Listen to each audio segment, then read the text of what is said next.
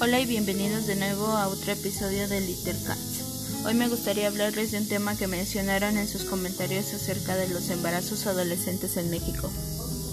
La realidad de las cosas es que este tema se ha vuelto global, pero tan solo aquí en México la tasa de embarazos ha aumentado en más de 77 adolescentes embarazadas por cada mil jóvenes de entre 15 a 19 años, y la edad de inicio de las relaciones sexuales en 23 del segmento fue entre los 12 y 17 años. De acuerdo con estadísticas de la Estrategia Nacional para la Prevención de Embarazo en Adolescentes en México, ocurren al año 340.000 nacimientos en mujeres menores de 19 años, y el 15% de los hombres y 33% de las mujeres no utilizaron métodos anticonceptivos en su primera relación sexual. México tiene la mayor tasa de natalidad en mujeres adolescentes de todos los países miembros de la Organización para la Cooperación y Desarrollo Económico, conocido por sus siglas CODE. 62 embarazos por cada mil niñas y adolescentes existen, pese a que entre los años 2000 y 2006 se logró una reducción del más del 8% entre el 2007 y 2012, y el crecimiento llegó casi al 15% en el 2017. Dos de cada diez nacimientos en México eran de una mujer menor de 20 años. El embarazo adolescente es la causa principal de mortalidad de niñas entre los 15 y 19 años en el mundo. El 90% de las mujeres de las muertes ocurre en países en vías de desarrollo como México y el resto de Latinoamérica. La mayoría de estas son prevenibles, pero la preocupación por esta problemática parte también de las tasas elevadas de abortos clandestinos y de la falta de conocimiento para buscar apoyo e iniciar control prenatal.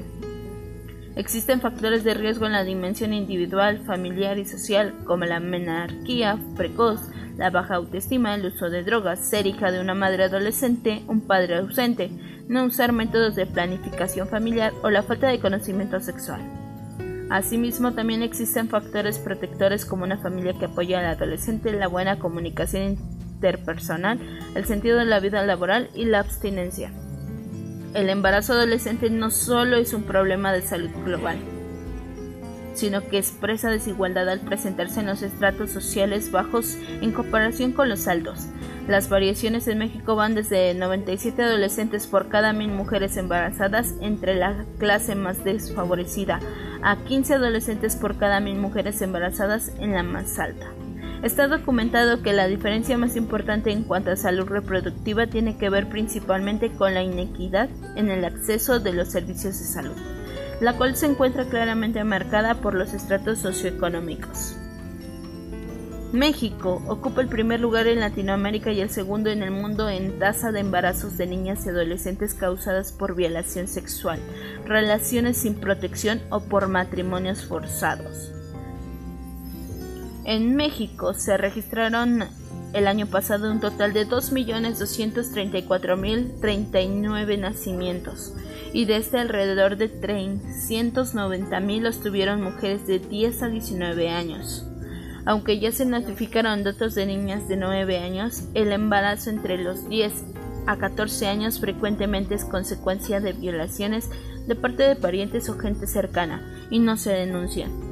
Se trata del nacimiento de un promedio de 28 bebés al día. La vida sexual inicia desde los 12 años, es decir, el 23% de la población. De estos 15% de los hombres, 33% de las mujeres, como se acababa de mencionar, no utilizan el método anticonceptivo para su relación sexual. Con esto me gustaría concluir que hay que estar bien informados, en especial los jóvenes, padres, adolescentes, pero también debe de estar informado en general todas las personas, familias. Bueno, me despido y nos vemos en el siguiente episodio y no olvides estar bien informados y sobre todo si vas a tener tu primera relación sexual.